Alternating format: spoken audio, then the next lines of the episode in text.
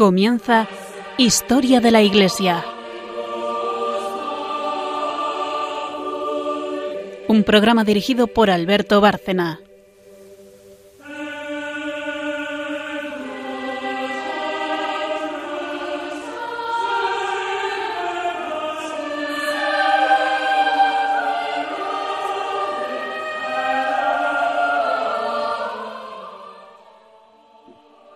Noches, oyentes de Radio María y de nuestro programa de Historia de la Iglesia. Buenas noches, María Ornedo. Buenas noches. Buenas noches, Carmen Tour de Montis. Buenas noches a todos. Y bueno, como siempre, hacemos el resumen del programa. En la primera sección, parte histórica, estamos terminando Padres de la Iglesia. Ahora lo explicaré un poco mejor. Eh, luego, un santo relacionado con, con el tema que estamos tratando eh, es la segunda sección, que es más breve. Y la tercera y última es a, cargo de María, de María Ornedo, que habla de magisterio, relacionado también, naturalmente, con el santo del día. e insisto en que seguimos con padres de la Iglesia. Estamos ya a punto de terminar eh, esta serie de padres, de padres de la Iglesia, patrística, con la que llevamos ya, pues, si no recuerdo mal, más de un año pero merecía la pena porque aquí está contenida pues, eh, la base de los que construyen la teología católica eh, durante estos primeros seis eh, siglos, siete siglos del cristianismo, monjes, santos, escritores, teólogos, filósofos que combaten la herejía en los primeros concilios ecuménicos y que van a ser, por tanto, quienes se den esta sólida estructura teológica a la Iglesia ha mantenido hasta la fecha y por eso lo sigue manteniendo a ellos como un referente que se sigue citando en los documentos pontificios. Eh, bueno, hoy Carmen nos va a hablar de uno de estos padres ya de, la, de ultimísimo periodo. Es un padre que vive a caballo entre los siglos 7 y 8, o sea que contemporáneo de los últimos, eh, y es un padre inglés, concretamente, bueno, de lo que había sido la antigua Britania, eh, parte del Imperio Romano de Occidente, como tantos otros padres. Precisamente el último día estuvimos también en esta parte occidental del imperio, que ya no era imperio romano, porque había caído el imperio romano de Occidente, era un conjunto de reinos germánicos. Y hoy nos vamos a referir a San Beda el Venerable, monje, teólogo, historiador, un hombre de enorme cultura que ha tenido un peso grande en la historia de Inglaterra, como pasaba en el caso de España con San Isidoro de Sevilla, y desde luego también en la teología católica. Tiene una gran historia sobre los ingleses, lo mismo que San Isidoro sobre España, la España del reino germánico eh, visigodo, eh, concretamente con capital en Toledo. Bueno, pues San Beda nos va a llevar a ese periodo del siglo VIII, sobre todo, del siglo VIII en Inglaterra y mm, naturalmente vamos a entrar en cuestiones teológicas. Así que lo primero, Carmen, la historiadora del programa, Carmen Tour de Montis, nos, nos va a hacer una semblanza biográfica y algo de la obra también de San Beda el Venerable. Una muy pequeña pausa y Carmen empezará.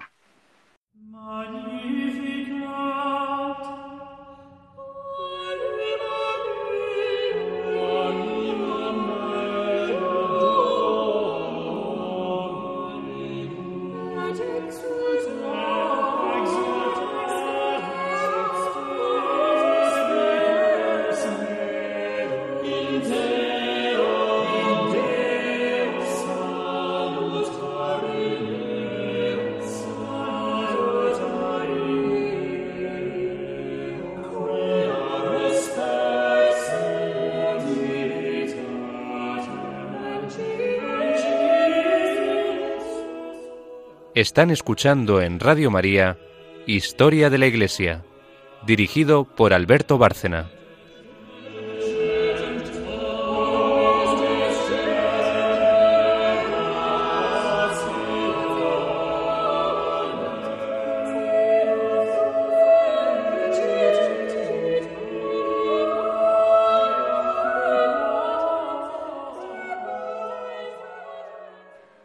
Pues hoy vamos a hablar sobre Veda, el Venerable, que eh, como ha dicho Alberto, nació en Northumbria y a la edad de siete años fue acogido por los monjes de Harrow, donde permaneció el resto de su vida.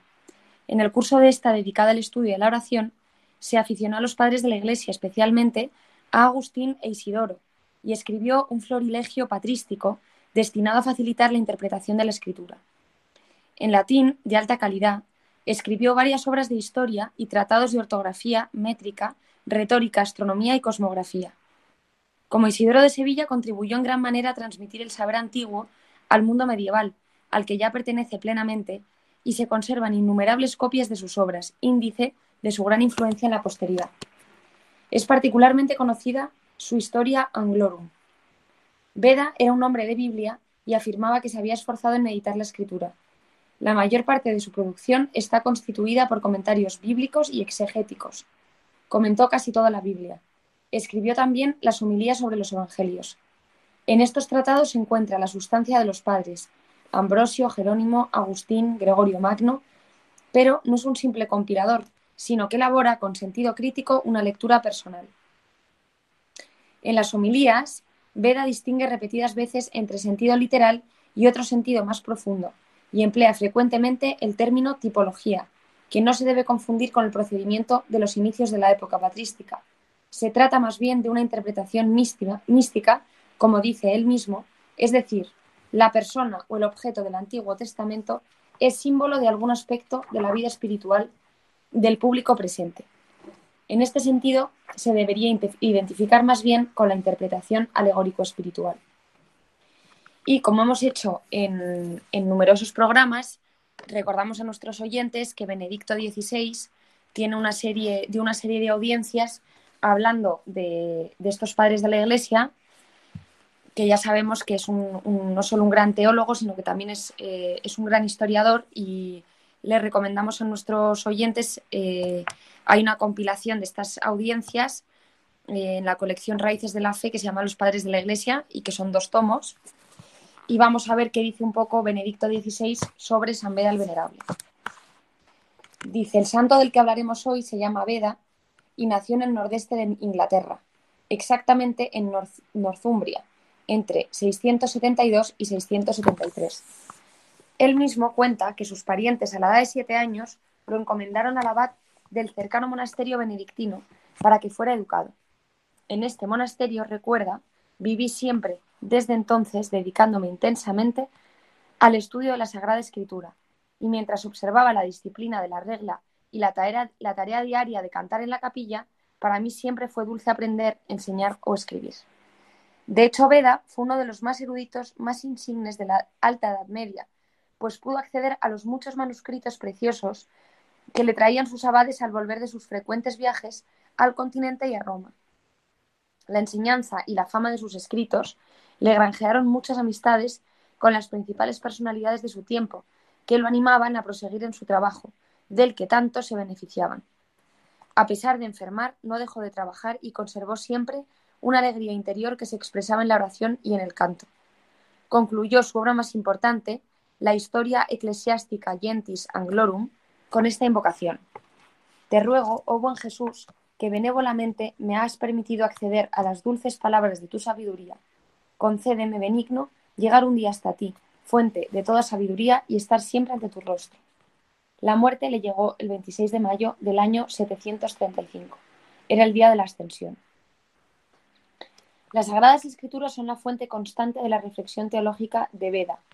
A partir de un cuidadoso estudio crítico del texto, nos ha llegado una copia del monumental Codex Amiatinus de la Vulgata, Amiatinus de la Vulgata, en el que Veda trabajó mucho y comenta la Biblia leyéndola en clave cristológica. Es decir, reúne dos cosas. Por una parte, escucha lo que le dice exactamente el texto y por otra, está convencido de que la clave para entender la Sagrada Escritura como única palabra de Dios es Cristo, y con Cristo a su luz se entiende el Antiguo y el Nuevo Testamento como una sagrada escritura. Las circunstancias del Antiguo y del Nuevo Testamento están unidas, son camino hacia Cristo, aunque estén expresadas con signos e instituciones diversas. Por ejemplo, la tienda de la alianza que Moisés levantó en el desierto y el primer y segundo templo de Jerusalén son imágenes de la Iglesia, nuevo templo edificado sobre Cristo y los apóstoles que ellos, siendo piedras vivas, unidas por la caridad del Espíritu.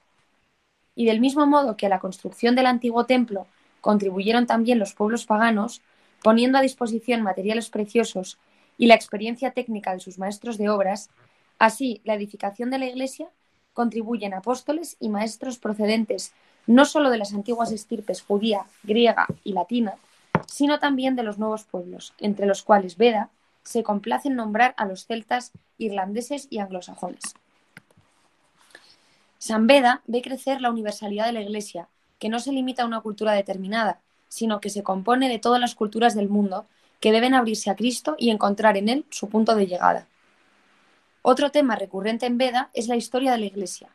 Tras haberse interesado por la época descrita en los Hechos de los Apóstoles, repasa la historia de los padres y de los concilios, convencido de que la obra del Espíritu Santo continúa en la, historia. En las Crónica Mayora, Veda traza una cronología que se convertirá en la base del calendario universal ab incarnatione domini. Por entonces se calculaba el tiempo desde la fundación de la ciudad de Roma. Veda, viendo que el verdadero punto de referencia, el centro de la historia, es el nacimiento de Cristo, nos dio este calendario que interpreta la historia partiendo de la encarnación del Señor. Registra los primeros seis concilios ecuménicos y su desarrollo, presentando fielmente la doctrina cristológica, mariológica y soteriológica, y denunciando herejías como las que ya hemos visto, monofisita, monotelita, iconoclasta y neopelagiana. Por último, escribió con rigor documental y pericia la ya mencionada Historia eclesiástica de los pueblos ingleses, por la que se le ha conocido como el padre de la historiografía inglesa.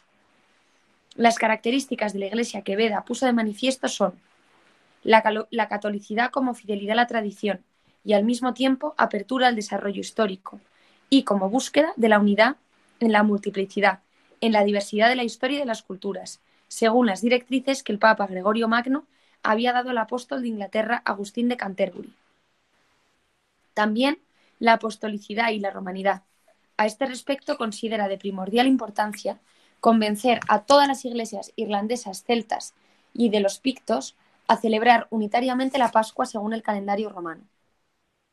El cómputo que él elaboró científicamente para establecer la fecha exacta de la celebración pascual y, por tanto, de todo el ciclo del año litúrgico, se ha convertido en el texto de referencia para toda la Iglesia. Veda fue también un insigno maestro de teología litúrgica. En las homilías sobre los evangelios dominicales y festivos, desarrolló una verdadera mistagogía, educando a los fieles a celebrar gozosamente los misterios de la fe y a reproducirlos coherentemente en la vida, en espera de su plena manifestación al regreso de Cristo. Gracias a esta forma suya de hacer teología, mezclando Biblia, liturgia e historia, Veda tiene un mensaje actual para los distintos estados de vida. A. A los estudiosos les recuerda dos tareas esenciales. Escrutar las maravillas de la palabra de Dios para presentarlas de forma atractiva a los fieles y exponer las verdades dogmáticas, evitando las complicaciones heréticas y ciñéndose la sencillez católica, con la actitud de los pequeños y humildes, a quienes Dios se complace en revelar los misterios del reino. En segundo lugar, los pastores, por su parte, que deben dar prioridad a la predicación, no solo mediante el lenguaje verbal o agiográfico, sino también valorando los iconos, las procesiones y las peregrinaciones.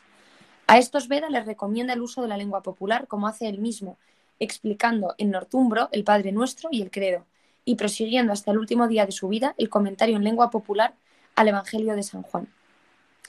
Y por último, a las personas consagradas que se dedican al oficio divino, viviendo la alegría de la comunión fraterna y progresando en la vida espiritual mediante las tesis y la contemplación.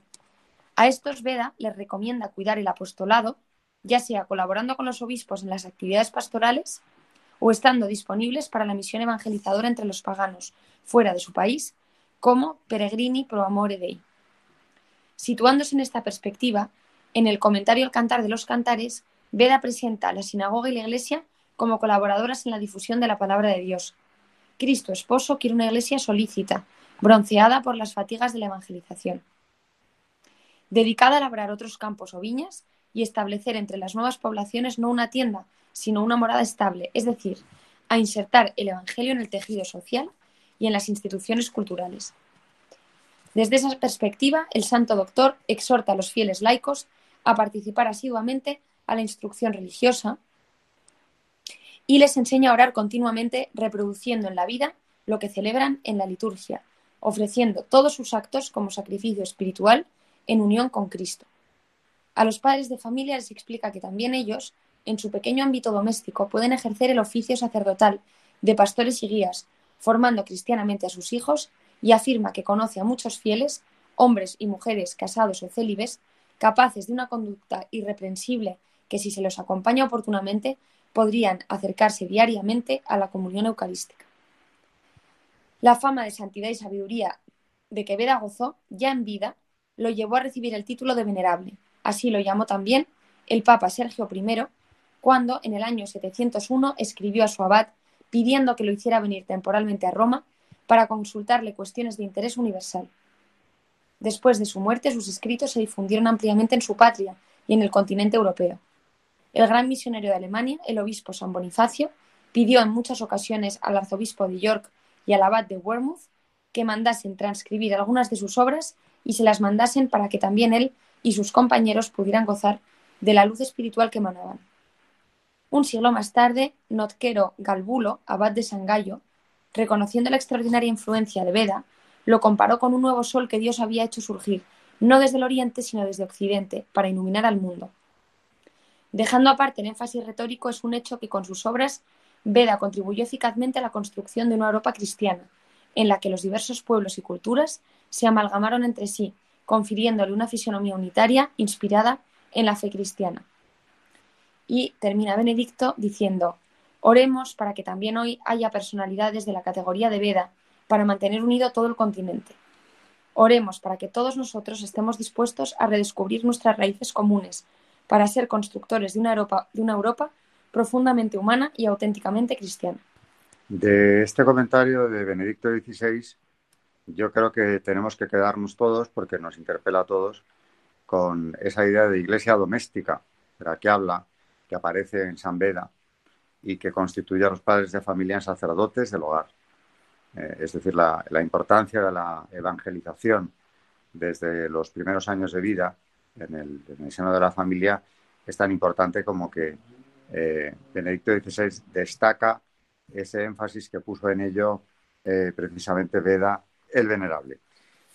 Y en cuanto al valor de su figura histórica, pues eh, como nos ha dicho Carmen, verle como lo que fue, un sol que venía de Occidente, no de Oriente, ya que como hemos visto, incluso en la evangelización de Germania, pero estamos hablando de la evangelización de los últimos pueblos eh, sajones, bárbaros, que no habían sido todavía convertidos, porque el Imperio Romano, pues sabemos que fue cristiano, pero no dominaba la Germania superior.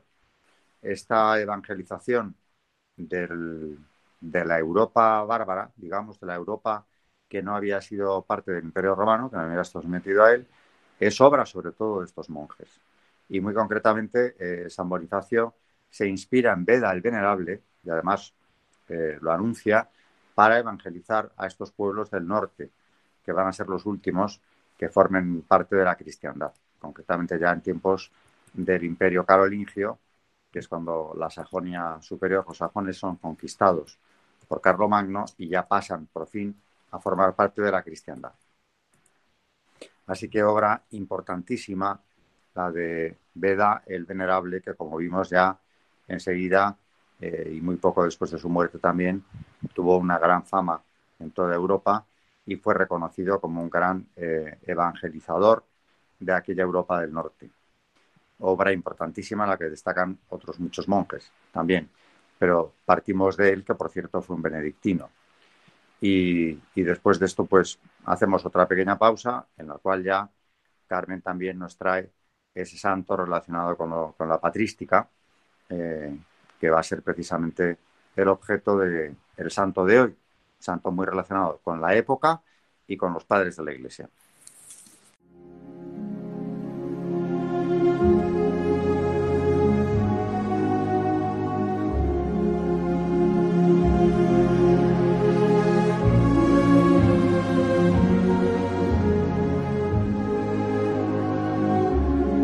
Santos en la historia de la Iglesia.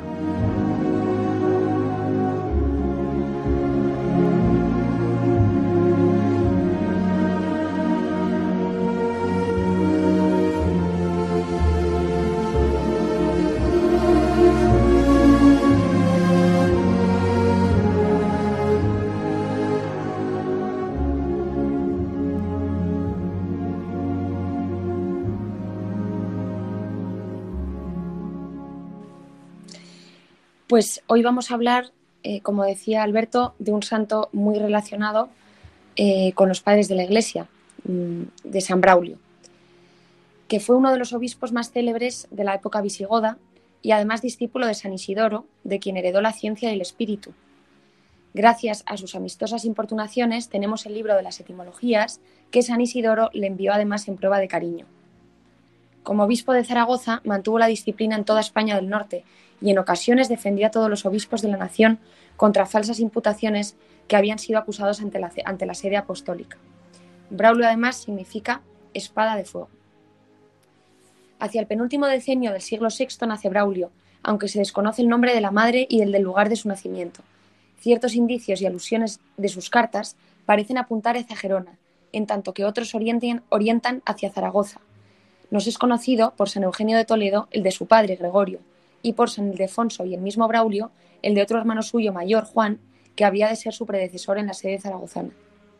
El propio Braulio nos habla además en la dedicatoria de la vida de San Millán de otro hermano, Frunimiano, abad de cierto monasterio, y en su carta de dos hermanas, Pomponia, abadesa, y Basila, acogida en la flor de su juventud y temprana viudez al mismo monasterio de Pomponia, superando así, como dice el ya citado San Eugenio, con el brillo de sus méritos, el lustre de su linaje. Fue discípulo y amigo del gran sabio San Isidoro de Sevilla, al cual le ayudó mucho en la corrección y edición de sus libros. Al morir su hermano Juan, que era obispo de Zaragoza, el clero y los fieles lo eligieron para que lo reemplazara. Como obispo se preocupó mucho por tratar de que el pueblo se instruyera más en la religión y por extirpar y acabar con los errores y herejías que se habían propagado, especialmente el arrianismo, una doctrina hereje que, como ya hemos hablado en numerosos programas, negaba que Jesucristo sea el Dios verdadero. Tan grande era la elocuencia de San Braulio y su capacidad para convencer a quienes le escuchaban sus sermones que la gente decía, parece que cuando está hablando es el mismo Espíritu Santo el que le va diciendo lo que tiene que decir. Los obispos de España le encargaron de las relaciones episcopales con el Papa de Roma. En la catedral y en el famosísimo santuario de Nuestra Señora del Pilar de Zaragoza pasaba varias horas cada día rezando con especial fervor. Aborrecía todo lo que fuera lujo y vanidad. Sus vestidos eran siempre pobres y su comida como la de un obrero de clase baja.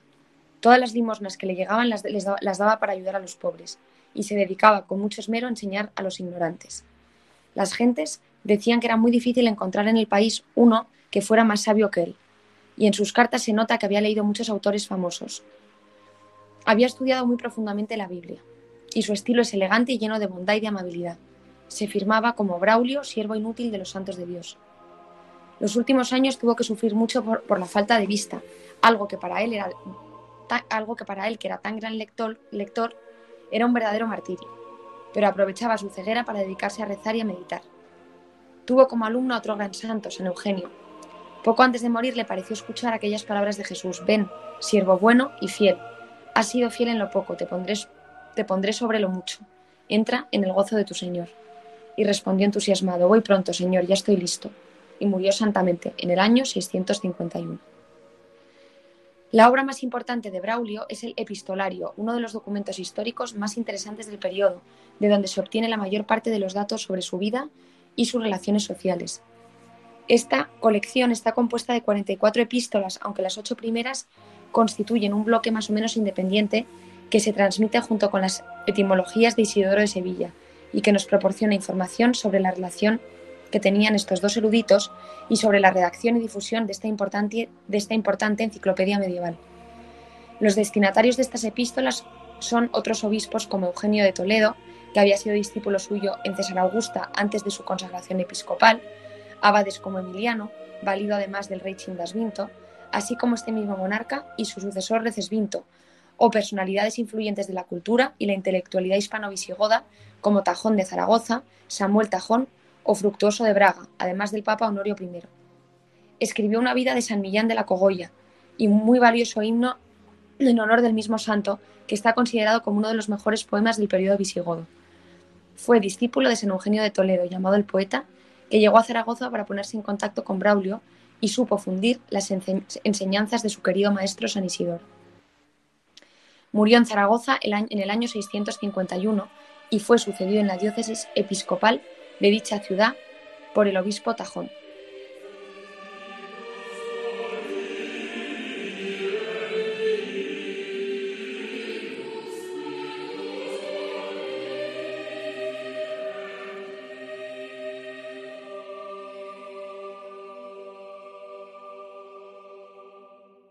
constructores, estos santos padres de la cultura eh, occidental, de la cultura cristiana. De aquí eh, están sentando las bases, no solo, no solo están fijando la doctrina cristiana, sino que están sentando las bases de una cultura cristiana, de una teología eh, cristiana, que es fundamento de la Iglesia, pero también de esa civilización cristiana, que por algo se llamó durante siglos la cristiandad. Eruditos, hombres de, estudio, eh, de vida santa, edificante, y que consiguen propagar la fe y asentarla en toda Europa. Eh, hoy, en la primera parte, bueno, el, padre del que estamos tratando hoy, San Beda, es un, es un, inglés. Eh, en cambio, el santo del día es un hispano, amigo de San, un hispano visigodo, amigo de San Isidoro de Sevilla, con el que colabora y también un gran erudito, al igual que San Isidoro. Pero vamos a volver con San Beda y con su magisterio, porque en esta tercera parte del programa, en esta última sección, María, como siempre, nos trae el magisterio y hoy, naturalmente, relacionado con San Beda el Venerable.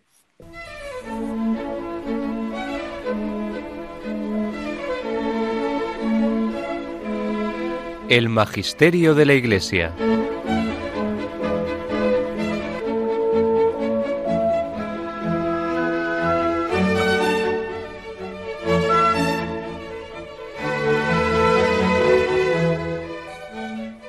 Vamos a empezar con homilías sobre los evangelios, en este caso sobre la cuaresma, Mateo 9, 9, 13. Dice así en el punto número uno. Hemos leído el pasaje en el que el apóstol dice que todos pecaron y todos están privados de la gloria de Dios, pero ahora son justificados gratuitamente por su gracia. Romanos 3, 23, 24.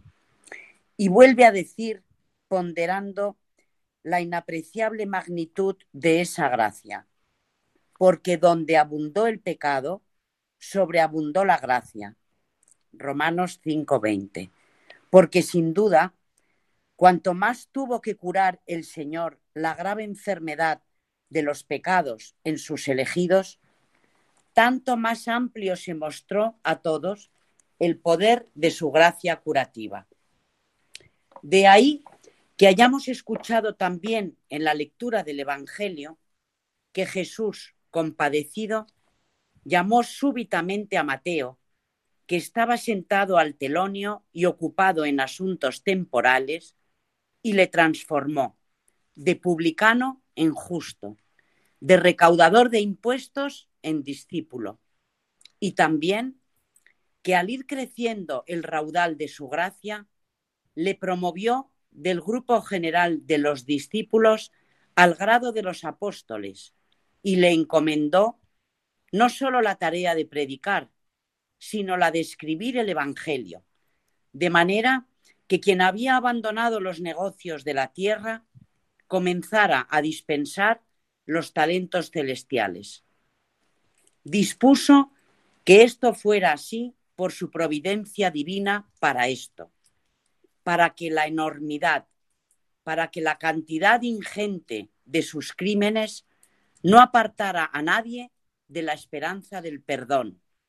Desde el momento en que ha visto a Mateo liberado de tan enormes lazos del mundo y convertido en una persona tan espiritual que podía ser llamado evangelista y efectivamente serlo, con una palabra que comparte con los espíritus angélicos. En el punto número dos dice, vio Jesús a un hombre sentado al telonio, de nombre Mateo, y le dijo, sígueme. Mateo 9:9. Le vio, no tanto con los ojos del cuerpo, como con la mirada íntima de su misericordia, con la que se dignó mirar a Pedro que le había negado, a fin de que fuera capaz de reconocer su pecado y llorar con la que contempló a su pueblo oprimido por la servidumbre a Egipto para librarle, diciendo a Moisés, he visto la aflicción de mi pueblo en Egipto y he oído su clamor y he bajado para liberarles. Hechos 7:34. Así pues, vio al hombre y se compadeció de él, porque entregado a tantos afanes humanos, aún no llevaba una vida que le hiciera digno de un nombre celestial. En efecto, dice que vio a un hombre llamado Mateo sentado en el telonio, es decir, en una búsqueda afanosa y pertinaz de ganancias temporales. La palabra Mateo en latín significa regalado, nombre que con certeza corresponde a uno que ha recibido un don tan grande de la divina gracia. Punto número tres. Y no hay que pasar por alto lo que este Mateo tenía un doble nombre, porque también se llamaba Leví, palabra que asimismo da fe de esa gracia con la que fue dotado. Se interpreta como tomado o añadido para significar que fue sumado por el Señor a través de una elección y que fue añadido al número de los que ostentaban el grado de apóstoles. Marcos y Lucas en este pasaje prefirieron llamarle con este último nombre, para no propalar la fama de la anterior manera de vivir de su colega evangelista. Sin embargo, cuando llegaron a describir el elenco de los doce apóstoles, callando la palabra Leví, le llamaban abiertamente Mateo. Punto número cuatro. Por su parte, el mismo Mateo, de acuerdo con lo que está escrito, el justo es el primer acusador de sí mismo. Viene su amigo y le descubre. Se llama a sí mismo con el nombre habitual, cuando narra su vocación en el telonio. Pero en el catálogo de los apóstoles se denomina con el añadido de publicano. Dice Tomás y Mateo el publicano. Mateo 10.3. Porque así presta a los publicanos y pecadores una mayor confianza con que puedan conseguir la salvación.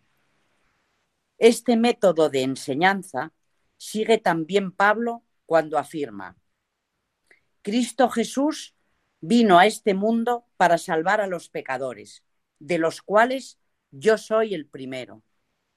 Mas por esto conseguí la misericordia, a fin de que en mí primeramente mostrase Jesucristo toda su paciencia para ejemplo de los que habían de creer en Él para la vida eterna.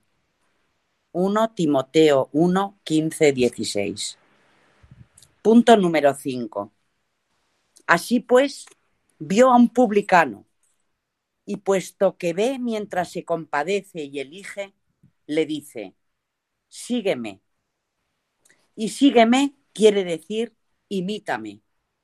Dijo, sígueme, no tanto con los pasos de tus pies como con la ejecución de mis acciones porque quien dice que permanece en él debe andar como él anduvo, lo cual significa no ambicionar cosas terrenas, no perseguir bienes caducos, huir de los honores ínfimos, abrazar de buen grado un total desprecio al mundo a cambio de la gloria celestial, servir a todos, amar las injurias, no injuriar a nadie. Y no solo sufrir con paciencia las que a uno le han infligido, sino pedir perdón al Señor incluso por los que las cometen. Jamás buscar la propia gloria, sino siempre la del Creador. Alentar en uno mismo todo lo que refuerza el amor por las cosas celestiales. Cumplir todo esto y cosas análogas es seguir las huellas de Cristo. Punto número 6. Y él dice, levantándose, le siguió. Mateo 9:9. No hay que asombrarse de que el publicano, a la primera palabra imperativa del Señor, abandonara las ganancias terrenas por las que se afanaba y desperdiciando su opulencia, se sumara a la comitiva de aquel que veía no poseer ninguna riqueza. Porque el mismo Señor, que le llamó por fuera con su palabra, por dentro le impulsó con un instinto invisible a que le siguiera, infundiendo en su mente la luz de la gracia espiritual con la que fuera capaz de entender que el mismo que le apartaba de los asuntos temporales de la tierra tenía el poder de darle tesoros incorruptibles en los cielos. Y él, dice, levantándose, le siguió. Se levantó para seguirle. Abandonó los negocios caducos que gestionaba para conseguir los eternos, a los que le invitaba la verdad, según aquello de Isaías. Levántate, tú que duermes, y resucita de entre los muertos, y Cristo te iluminará. La verdad es que es una maravilla este texto de cómo se produjo el cambio en San Mateo. Y a mí me llama la atención cómo dice que el cambio no, no surgió de San Mateo, el cambio lo produjo el Señor en él. ¿no? Y cómo mm, ver la reacción que tiene y que, y que en ese momento todo su ser cambia y le empieza a seguir. Sí, algo eh, menos llamativo, si se quiere, ¿no? Que la conversión de San Pablo. Pero ese es el ejemplo máximo de el que pasa de ser perseguidor de, Cristo, del cristianismo, a convertirse pues, en uno de los pilares de la Iglesia. Pero este caso de, del publicano no deja de ser algo muy parecido porque, en definitiva, como dice San Beda, es Cristo quien le mueve y se, lo lleva, convirtiéndole en uno de los discípulos eh, que van a llevar a cabo pues, esa tarea fundamental de que entre ese grupo de doce elegidos, porque los llama a todos, uno por uno, eh, extiendan la palabra de Dios, la verdad, por el mundo entero, ¿no? O sea que aquí vemos una catequesis en esta homilía de San Beda que nos da una idea de la profundidad y también de la claridad de ideas con la que consigue transmitir la fe. No es de extrañar que se le considere un gran apóstol de los pueblos del norte y un modelo para la cristianización de Germania también. Vamos a seguir con la homilía 1.14 después de la Epifanía. En el punto 9 dice así, había allí seis sidrias de piedra preparadas para las purificaciones de los judíos, cada una con una capacidad de dos o tres metretas. Juan 2.6. Se llama hidrias a las vasijas preparadas para recibir agua. Efectivamente, en griego, agua se dice idor. Y el agua indica el conocimiento de la Sagrada Escritura, que suele, de una parte, limpiar de la mancha de los pecados y de otra, dar a beber en la fuente del conocimiento de Dios a quienes la escuchan. Las seis vasijas en las que ese agua se contenía son los corazones piadosos de los santos, cuya perfección de vida y modelo de creer y vivir correctamente la fe es propuesta al género humano a lo largo de las seis edades de este mundo caduco, esto es, hasta la era de la predicación del Señor. Punto número 10. Y las vasijas son con razón de piedra, porque los corazones de los justos son fuertes por la fe y el amor, como era sólido, por ejemplo, el núcleo de aquella piedra que vio Daniel, desprendida del monte sin intervención de mano de hombre, y que se convirtió en una gran montaña hasta cubrir toda la tierra.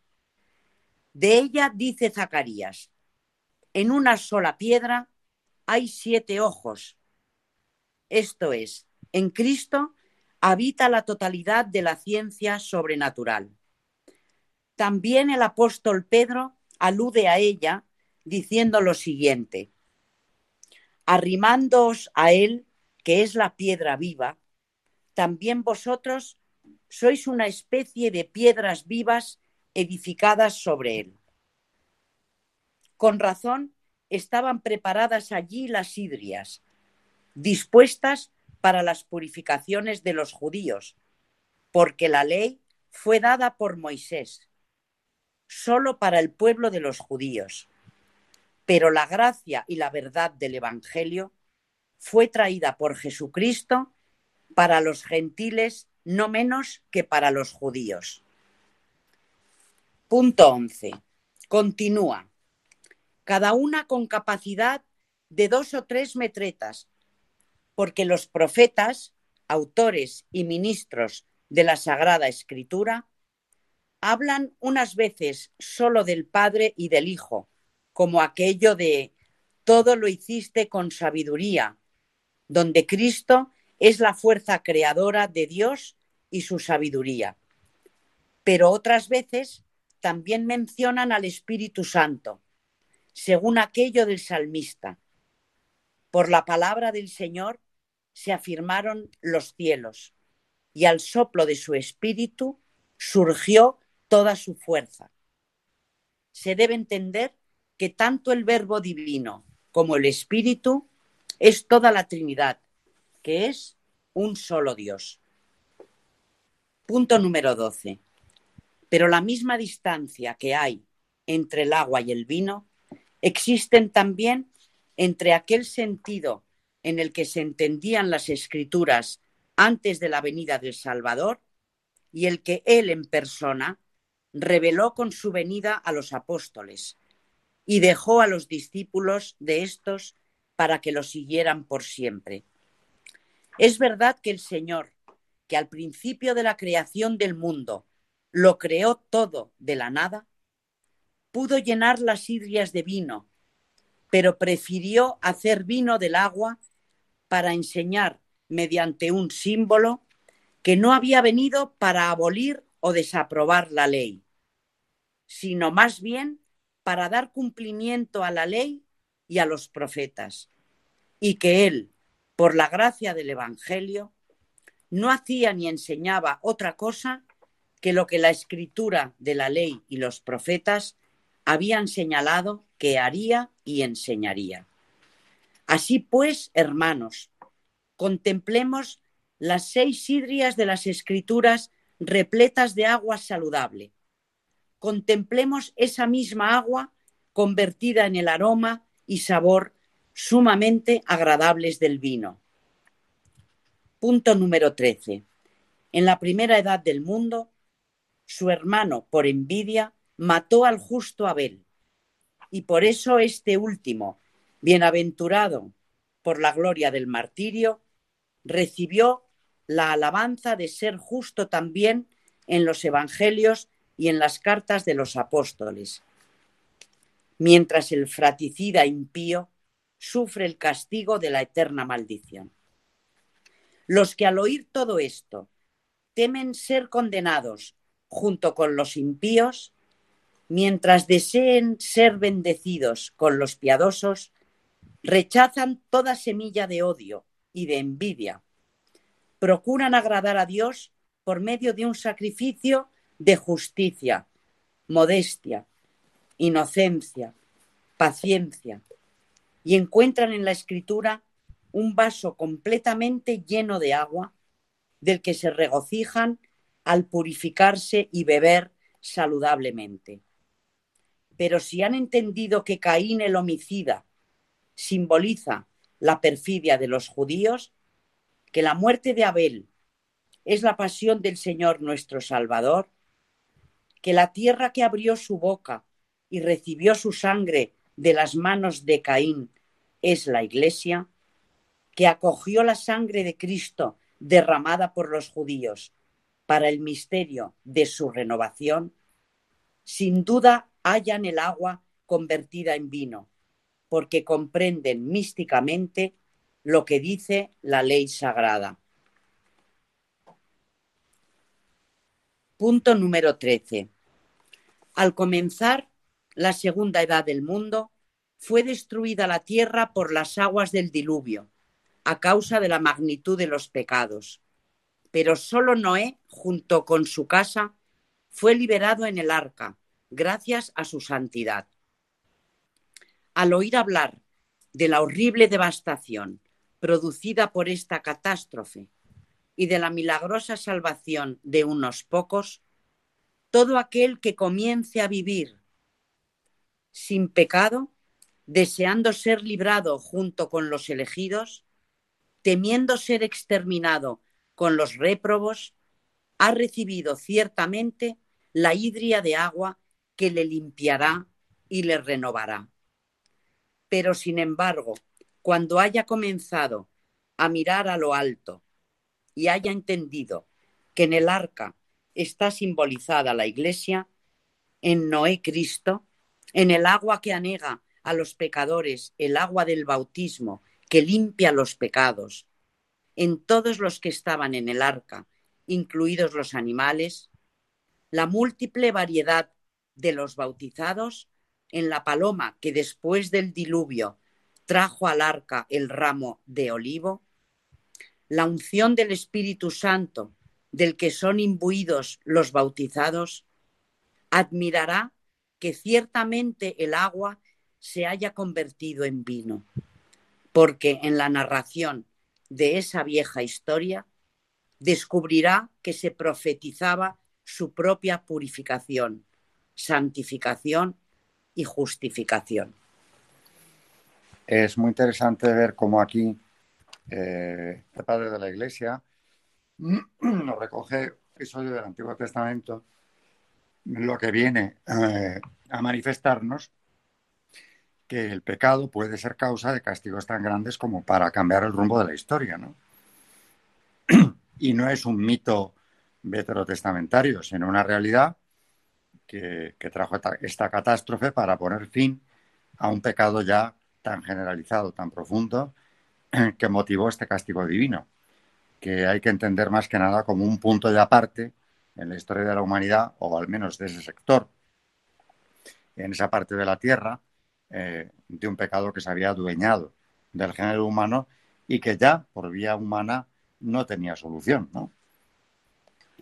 A este personaje, Veda, se le presenta como uno de los padres de, de toda la cultura eh, posterior a los Santos Padres, influyendo por medio de la Escuela de York y la Escuela Carolingia sobre toda la cultura europea. Entre los monumentos insignes de la historiografía queda su historia eclesiástica, que le mereció ser proclamado en el Sínodo de Aquisgrana en el, en el 836 y le gustaba definirse como historiador veraz, consciente de haber prestado un servicio a la verdad. Termina su voluminosa obra histórica con esta bonita oración que creo que a nuestros oyentes les va a gustar oírla. Dice así, te pido, Jesús mío, que me concediste saborear con delicia las palabras de tu sabiduría, concederme por tu misericordia llegar un día a ti, fuente de sabiduría, y contemplar tu rostro. El Papa Gregorio II lo había llamado a Roma, pero Beda le suplicó que lo dejara en la, laboriosa soledad del monasterio de Harrow, del que se alejó solo por pocos meses para poner las bases de la escuela de York, de la que después salió el célebre Alcuino, maestro de la corte carolingia y fundador del primer estudio parisiense. Después de haber dictado la última página de su comentario a San Juan, le dijo al monje escribano, Ahora sosténme la cabeza y haz que pueda dirigir los ojos hacia el lugar santo donde he rezado, porque siento que me invade una gran dulzura. Estas fueron sus últimas palabras. Y con ello enlazamos con lo que yo comentaba antes. Eh, estamos hablando de padres de la Iglesia que son, por cierto, padres de la cultura occidental, porque no se puede desvincular el mensaje evangélico, el cristianismo, de nuestra cultura. Aquí estamos hablando, María ha terminado hablando de Alcuino de York, del primer estudio de París, es el origen de la, de la gran universidad, de la Sorbona, ¿no? En tiempos de Carlomagno, siguiendo algo que vimos en el programa anterior, eh, aquella iniciativa de San Isidoro de Sevilla de crear las escuelas catedralicias. Eh, bueno, pues una de las más importantes, ya después de San Isidoro, retomando la historia, el Imperio Carolingio, Carlomagno en concreto, eh, se pone en práctica a nivel europeo. Y entre medias tenemos a Veda, porque crea escuela. Y, esa escuela es llevar el Evangelio, pero llevarlo desde luego al máximo nivel teológico, explicándolo de una manera fácil al pueblo de Dios, al pueblo fiel, a quien hay que llegar con la palabra. Y desde luego eh, este mundo de la universidad, la universidad medieval, tiene mucho que ver o le debe mucho a Veda Venerable, al Cuino de York y figuras como el propio San Isidoro de Sevilla, padres de la Iglesia o eh, apóstoles de aquella primera cristianización del norte de Europa, estoy hablando sobre todo, mm, de la cual o de esa cultura que somos herederos nosotros. De manera que estamos estudiando los orígenes de nuestra civilización y desde luego los orígenes de la fe explicada, defendida y bien interpretada según la sana doctrina por aquellos primeros padres. Y bueno, destacar que lo hemos pasado un poco por alto, pero me, ha parecido, yo la verdad que no lo sabía, y cuando hemos eh, leído eh, eh, una audiencia sobre él de Benedicto XVI al principio del programa, pues un dato suyo que me parece muy importante, porque dice que por entonces se calculaba el tiempo desde la fundación de la ciudad de Roma y Beda es el primero que viendo que el verdadero punto de referencia es el nacimiento de Cristo, nos, nos dio este calendario que interpreta la historia partiendo de la encarnación del Señor. O sea que, si no entiendo mal, es el primero que, que pone el año del nacimiento de Cristo, o sea que no es ya la fundación de Roma, sino el nacimiento de Cristo como el, como el año... Dato interesantísimo. Es el padre de la llamada era cristiana, claro. entendiendo que es el acontecimiento que cambia mm. radicalmente la historia y nos introduce en una nueva era, que ahora, nueva era de verdad, ¿eh? no confundir con la secta, porque ahora precisamente estamos ya hace tiempo en el proyecto de cambiar lo de antes y después de Cristo eh, y hablar de antes y después de la era común para quitar el cristianismo de la historia. Sí, sí, estamos en esto. Ya se ha propuesto hace años eh, en ese intento que, estamos viviendo ahora precisamente de borrar cualquier vestigio de cristianismo. Y no va a ser fácil, porque contamos con una construcción eh, aparte del mensaje, la vida, la redención de Cristo, con una construcción cultural de primer orden, como es toda esta patrística que estamos estudiando, eh, que es muy difícil contradecir. No solo por la coherencia de vida y santidad de los padres, sino por la profundidad teológica y filosófica que vemos en ellos. Bueno, pues nos despedimos ya de este, o terminamos este programa, terminando ya casi la serie de padres, hasta el próximo, en el cual todavía vamos a hacer una recapitulación de esta obra ingente de los padres, contextualizándola en la historia y viendo algunos aspectos, algunos aspectos interesantes de ese legado. Buenas noches, María Ornedo, y muchas gracias. Buenas noches y gracias a todos nuestros oyentes. Buenas noches, Carmen Turdemontis, y gracias también. Buenas noches a todos. Buenas noches, oyentes de Radio María y de Historia de la Iglesia.